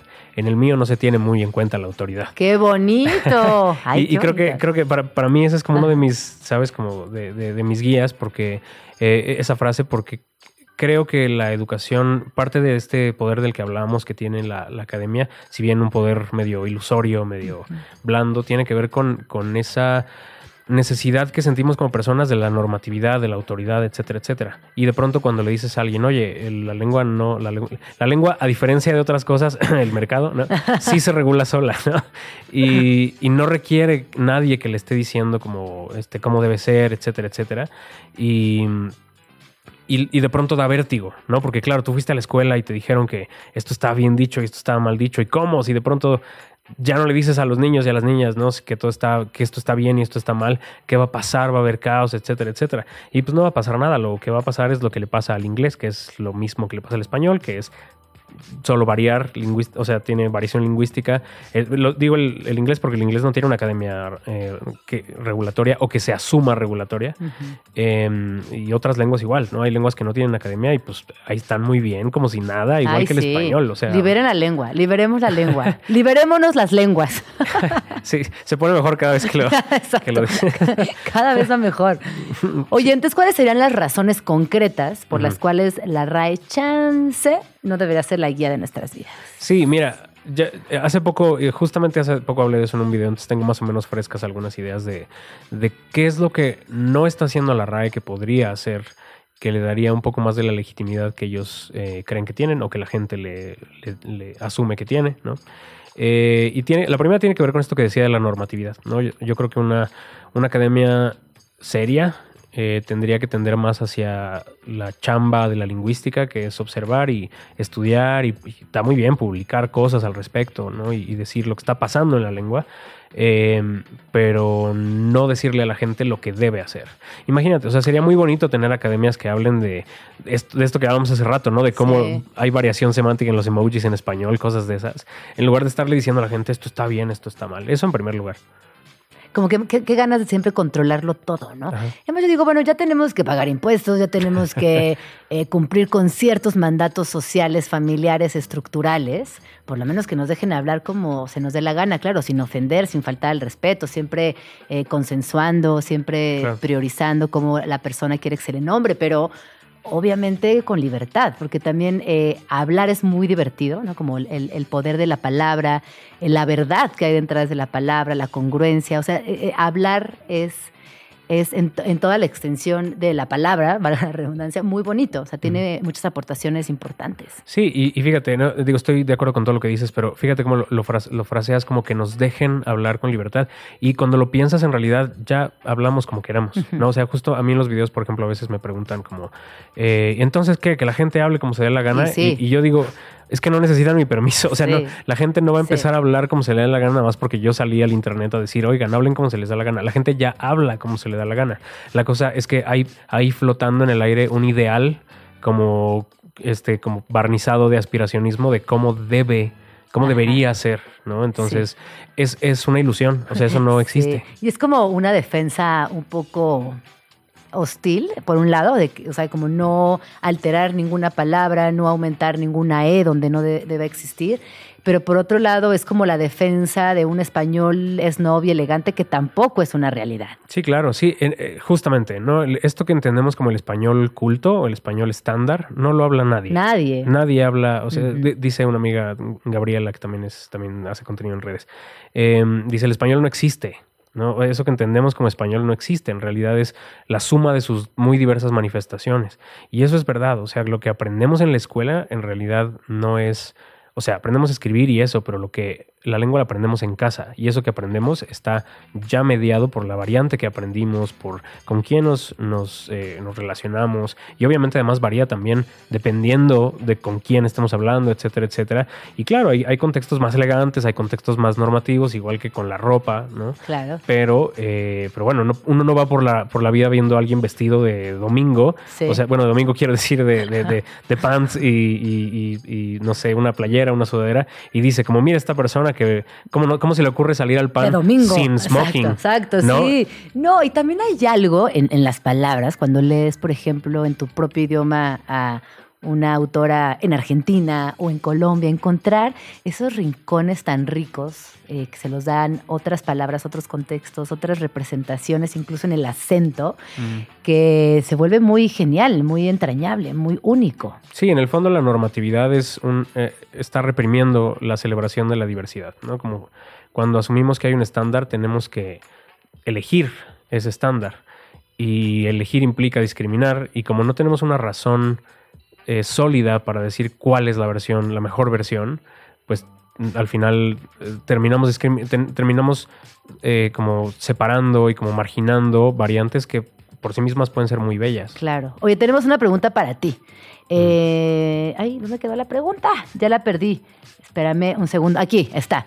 Eh, quienes están en la RAE, o sea, las personas que integran la RAE son lingüistas, representan bien a todas las personas que hablan español. Ah, mira, justo, justo para allá iba eh, también con, con estas cosas que la RAE podría hacer mejor. Creo que, eh, bueno, no lo creo, esto es verdad. O sea, no, no, la Esto respuesta es no. La respuesta es no. Sí, la respuesta es no, porque en efecto, no. La- los miembros de la RAE, o bueno, a ver, hay gente, hay lexicógrafos trabajando en la RAE, por supuesto, como en, en la ¿Qué hace elaboración un de los diccionarios. En la, la elaboración de los diccionarios, ¿no? Como la investigación, Mm. la- todo, todo lo que tiene que ver con que una palabra llegue al diccionario. Eh, por supuesto que hay mucha gente profesional trabajando en eso, pero los miembros de la, de la RAE, o sea, las, los miembros de número que se llaman, ¿no? las personas que tienen su asiento con su nombre, bueno, con su letra del alfabeto, Ajá, ajá. eh, no, no suelen ser lingüistas, suelen ser Ah. personalidades, pues escritores, periodistas, que todo, o sea, todo bien con, con Sí, la escritura sí, el periodismo y, demás, pero no son expertos en lingüística, ¿no? O sea, no son gente que esté... Y, y esto da lugar a estas... a de pronto tienes a Mario Vargas Llosa quejándose del sí. Y es como, claro, o sea, ti- tiene derecho a su opinión como ser humano, ¿no? Pero no es experto en lengua, ¿no? Sí, No como es- que parecer un consejo de señoros ahí, este, intentando defender lo indefendible. Sí, entonces quizá les vendría bien que las personas que integraran la RAE, que tu- toma- tuvieran poder de decisión para las gramáticas, etcétera, etcétera, para lo que se incluye, eh, fueran de hecho gente que se dedicara a la lingüística Ajá. y que los, los eh, un poco también respondiendo a la pregunta, que el material que se utilice sea realmente panhispánico. Panhispánico quiere decir como de todo el mundo hispanohablante, si es que esa es su intención, ¿no? Porque justo un poco, o sea, yo lo que creo es que España no va a dejar ir el poder blando de la Real Academia Española, entonces, pues, o sea, para ellos todo bien, pero eh, justo para mantener ese poder, como que cambiaron el discurso y ya no es como nosotros decimos, ya es como ah, ahora es la asociación de Ajá. academias y todos tomamos Ajá. la decisión, pero el diccionario, el diccionario sigue teniendo un 30% de fuentes españolas, cuando España es el 8 o 9% de los hispanohablantes, Claro, ¿no? Entonces sí, sigue sí. habiendo un sesgo que obviamente merma la calidad del diccionario. Entonces, bueno, eh, está bien, el diccionario es una gran obra, está muy bien que se haga, está muy bien que participe en todas las academias, pero parece que sigue habiendo un sesgo que lo vuelve dem- demasiado español para un mundo panhispánico. Claro. Oye, y por ejemplo, estas eh, especies de reglas, o no sé cómo le llamen, ¿cada cuánto las actualizan, las cambian, las...? Pues, de- o sea, de- depende, ¿no? Lo, lo- fíjate, nosotros, por nosotros quiero decir como en general en, la- en la- las personas que nos dedicamos a la lengua, ya sea aplicada o en, o en la academia, eh, preferimos no hablar de, Claro. de- de lo correcto y lo incorrecto y más bien hablar, perdón, de las, de- bueno, tampoco, ¿no? Pero me refería, preferimos no hablar de reglas y hablamos más bien de convenciones. O sea, porque de hecho las, las convenciones anteceden a las reglas. O sea, un- tú, tú no hablas como hablas porque te hayan dicho que esa era la regla. Hablas como hablas porque interiorizaste unas convenciones que te ayudan a comunicarte. Bueno, y el contexto social y un montón de cosas. Entonces, pues hay convenciones que tardan más en modificarse, hay otras que no. Por ejemplo, la, o sea, no, no podría decirte cada cuándo se cambia eso, sino que las academias están eh, estudiando esto todo el tiempo, o sea, diversos fenómenos, y más bien, pues cuando pasa, pasa, ¿no? La, la capa más superficial de la lengua y en la que hay cambios más, eh, más frecuentemente es el léxico. O sea, las palabras, como platicábamos hace rato, ¿no? Con, los, con eh, la- las que vienen de otras lenguas, las que nos inventamos, etcétera, etcétera.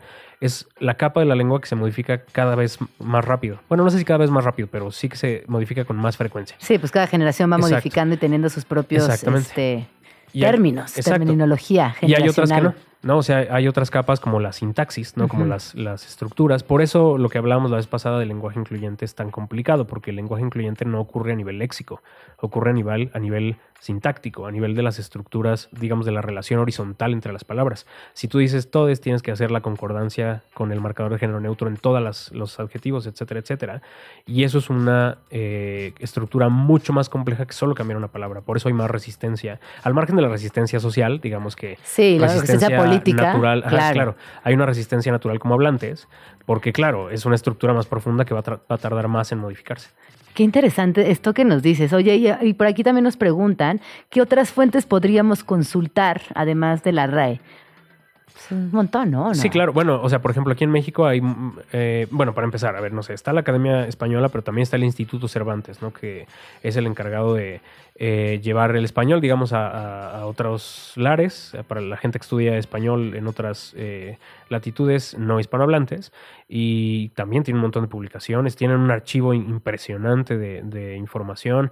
Por supuesto están todos los demás diccionarios. Yo lo que siempre recomiendo es, en realidad no, no, no es que haya un diccionario mejor que el otro en Ajá. términos de, de nuevo, de autoridad, porque esa autoridad es ilusoria. Eh, pero bueno, está el diccionario de María Moliner, por supuesto, la, propia gramática de la, de la academia y el diccionario de la academia, pero leídos no en, ter- no en términos normativos, sino en términos de, de observar la realidad. Y bueno, en México pues está el Colmex, está el- la Academia Mexicana de la Lengua, la Academia Norteamericana de la Lengua, por ejemplo, que, que también ah, publica cosas seguido. Y así, o sea, con todas las academias, pues. Oye, ¿a ti te fascinan los diccionarios? Pues no soy tan fan, Ah, fíjate. sí, Mira, no. pensé que ibas a decir que sí, que te Sí, no, no. coleccionabas diccionarios. No, no, así. no, fíjate, la lexicología y eso nunca, nunca ha sido mi, mi fuerte, pero eh, soy más, fíjate, sí soy más como, o sea, cuando estudiaba y así. ¿Qué estudiaste? llevaba- yo, yo estudié, bueno, estudié primero traducción y luego estudié lengua y literatura. Pero Entonces, siempre te gustó, o sea, desde chiquito tenías esa inquietud por las palabras, las letras. Sí, aunque no me daba cuenta. O sea, yo creo que de más chiquito como que no solo era como una cosa Natural. supongo. sí, sí, sí, un talento natural. Ajá, y ya hasta después eh, yo creo que me fui dando cuenta que me gustaba, o sea, me iba bien en las clases de idiomas, cosas de esas. Todo curiosillo ahí. Ajá, pero lengua. sí, siempre he sido más como de la parte gramatical, como de la... O sea, me emociona mucho, por ejemplo, dar clases de gramática, me gusta como hacer estos arbolitos enormes en el pizarrón y como hacer el análisis eh, sintáctico de las oraciones, Ajá. más que la parte léxica o morfológica. Sí. Oye, hace, hace poco veía, igual a lo mejor este, en el caso, pero hace poco veía una conversación en redes sociales de este meme que dice, cuando sea millonaria no diré nada, pero habrá señales. Ah, ¿Se dice claro, habrá señales o se dice habrán señales? claro. Bueno, de nuevo, si me preguntas, se dice como de qué es lo que ocurre en la realidad. Ajá. Ambas ocurren en la Ajá, realidad, ¿no? ajá. Ambas se dicen. Y eh, me encantó el... el- muy, muy bien. Muy bien, Y- tú muy bien. y este, ahora, la versión normativa, Ajá. digamos, en el español culto, o como yo digo, que se asume culto, Ajá. eh, lo ideal es decir, habrá señales. ¿no? Habrá Porque- señales. Ajá. Eh, porque técnicamente el verbo haber es impersonal. Eh, ese verbo haber, ¿no? Porque tenemos el verbo haber de auxiliar, Ajá. ¿no? Como de yo he hecho, tú has hecho, etcétera. Pero el verbo de existencia, el verbo haber de existencia, en términos normativos es impersonal. Entonces, técnicamente tendrías, en un contexto de este tipo, tendrías que siempre conjugarlo en singular. La realidad, eh, en otros contextos no normativos, es que eh, los hablantes como que sienten la necesidad de especificar el, el sentido. Por ejemplo, no solamente decimos habrán señales, sino también a veces nos incluimos en ese, en ese haber So- soy la impersonal. señal. Ajá, por, por ejemplo, ajá, por ejemplo, yo puedo decir algo como hubimos muchas personas, que normativamente está mal, no estoy intercomillando, pero eh, en la realidad los hablantes hacemos eso todo el tiempo porque sentimos la necesidad como de especificar el significado. Entonces, bueno, se dicen El ambas. estar, estar, Ajá, ser la versión parte de- culta es habrá, pero en la realidad mucha gente dice habrán y pues todo bien. Entonces, cuando sea millonaria no diré nada, pero habrá señales. ¿no? O habrán señales. O habrán señales, habrán señales. Oye, ya se nos está terminando el tiempo. ¿Dónde podemos seguirte? Tu TikTok es muy genial. Muchas gracias. Este, nos fascina, por favor. Sí, claro que sí. Arroba no chaves nada en todos lados. eh, Twitter, TikTok, Instagram, Threads.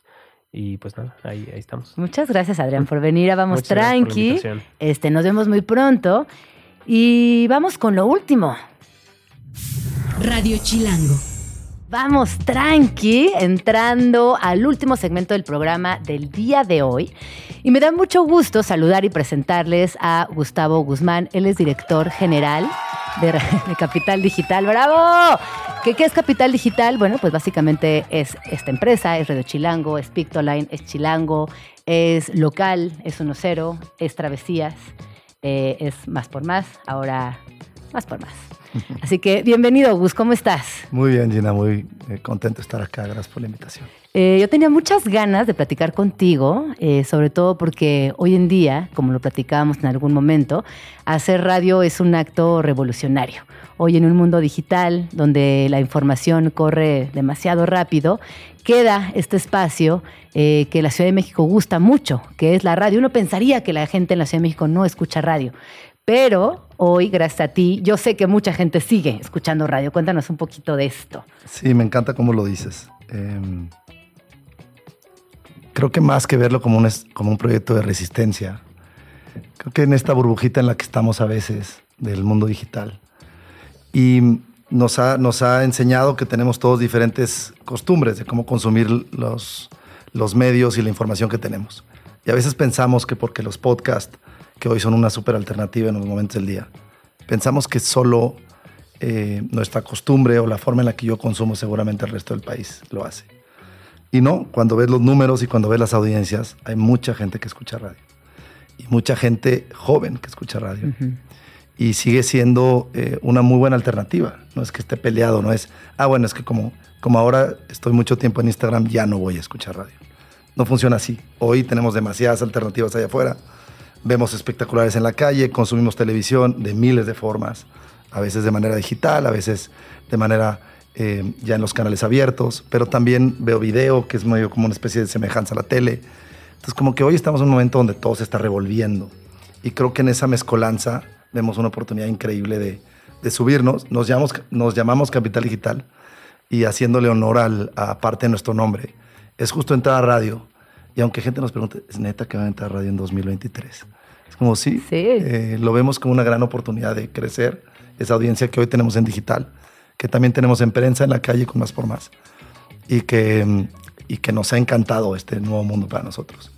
Que también lo vemos como una oportunidad de, de, de crear un gran laboratorio de pruebas, un lugar en donde podamos crear diferentes conceptos, en donde podamos atrevernos a, a probar algo que si funciona, lo vuelas más a digital, Ujú. o a lo que es a digital lo intentas Claro. en radio. Entonces, eso nos ha servido mucho, nos ha servido como una especie de, de nuevo campo, de nueva alberca en donde podamos eh, probar cosas. Y además esto que dices, ¿no? En esta ciudad hay muchos momentos eh, tensos, pero sobre todo, y toco madera, los temblores, ¿no? Este momento donde la gente lo primero que hace va y prende el radio, ¿no? Y, y como este momento de tensión existen varios en esta ciudad que nos reafirman la importancia de, de la radio en esta ciudad, o que es un elemento con mucha personalidad y mucha presencia en la Ciudad de México. Totalmente. Creo que a mí me gusta verlo como audio, ¿sabes? Ujú. Es este tema de diferentes maneras en, en- en recibir este audio. Puedes tener un podcast, puede ser con música, puede ser en radio. Em, y creo que algo que nos hemos dado cuenta es que la retención que tiene el audio es increíble. Como que la concentración, parecería que no, porque siempre estamos haciendo multitasking mientras escuchamos radio. No estoy manejando, estoy haciendo ejercicio, estoy trabajando y pongo el radio. Pero algo que, que no- que hemos visto y que, está, que es consistente en los estudios es que tiene muy buena retención. Ujú. A diferencia a lo mejor de, de cosas digitales que de repente la ves, pero no sabes si, si lo pasaste muy rápido, si te... Esta como que te llega, ¿sabes? Sí. Te llega y lo retienes. Entonces, eso que decías de los temblores, pero también hay muchos momentos en donde el radio funciona muy bien, donde lo complementas muy bien. Eh, y creo que eso es lo que estamos buscando, este gran crossover, este gran empalme entre lo digital, que lo hacemos muy bien. Llevamos años ahí intentando hacer cosas diferentes y varias nos han funcionado, pero también con radio. Probar estos puentes entre el audio digital y el, y el, y el audio, digamos, más tradicional. Entonces, sí. Oye, ¿tú te consideras una persona de radio? O sea, dirías que cuando eras niño o tienes algún recuerdo bonito, personal, con la radio. Yo era, yo nací en Monterrey y me vine a los 11, 12 años. Y sí fui en la secundaria en la prepa completamente radioactivo. Claro. Porque me echaba además una hora y cuarto de mi casa a la escuela. Eh, y, y sí me tocaba esa, ya sabes, como ese, ese momento, ese balance perfecto que tenían entre risa, humor, contexto ciudadano. Buena música, sí, muy buena y Sobre música, todo buena ajá. música. Y yo sí fui de esa gran generación que lo disfruté, me enamoré del radio de esa manera. Y luego sí, eh, creo que siempre he estado trabajando desde muy, desde muy chavo y no dejé de consumir audio en general. De hecho, podcast que me encantan, pues consumo muy poquitos. Ya como que me siento ya como, como muy hecho a, a- a mis costumbres de hace unos años. Pero eh, esta nueva oportunidad me ha hecho como ver este mundote de, pues de talentos, de momentos. Decir, órale, qué padre escuchar en la noche una radionovela que yo antes no lo hubiera concebido Ajá. nunca. Entonces, digamos que soy, sí me enamoré de radio de, de adolescente, lo dejé un rato y creo que llevo unos años volviendo a abrazar el audio y, y bueno, es con este proyecto. ¡Qué emoción! Perfecta para, No, qué para emoción. Eh, llevamos una semana al aire, Gus. ¿Cómo, cómo te Muy sientes? semana, muy bien, muy semana? emocionado. Muy agradecido, sabes que ha sido eh, algo que he sentido constantemente. Nos, tú- te tocó un- una convivencia el otro día donde, donde lo dije. Creo que creo que me siento muy agradecido de estar rodeado de gente tan talentosa y, y de mucha gente con la disposición. Sí, creo que somos muy románticos en, en intentar cosas que la gente ya no se atreve. O lo intentamos con Más por Más en 2009, eh, lo intentamos con Picton en 2015 haciendo las cosas diferentes. Y creo que con la increíble, unas librerías, en, nadie, nadie lo pensaría. Sí creo que, que hay espacio para estos, para los proyectos bien hechos, que pueden tener una vena cultural, que pueden tener un- unos valores claros eh, eh, de lo que hacemos. Solo que sí necesitas a la gente correcta y motivada. Y siento que este proyecto, para estar donde está ahorita, que va empezando, pero fue un chambal el, el lanzar, sí me siento bastante afortunado de haber encontrado gente con la disposición, con las ganas, con el talento. Entonces, emocionado y agradecido me siento. Qué lindo, emocionado y agradecido. Pues con esto nos vamos, Gus. Eh, qué emoción, Radio Chilango. Muchas gracias, ¿no? También eh, nos surgía una radio nueva. Qué bonito. Totalmente. Así que bueno, estén pendientes de todo lo que pasa por acá. Eh, nos vamos con Get Back de The Beatles y nos escuchamos mañana en punto de las 11 de la mañana aquí en Radio Chilango 105.3 de FM. Ya nos vamos, pero nos escuchamos mañana aquí en tu oasis favorito de las mañanas. Vamos tranqui. Con Gina Jaramillo en Radio Chilango. Radio Chilango, la radio que... Viene, viene, ¿eh?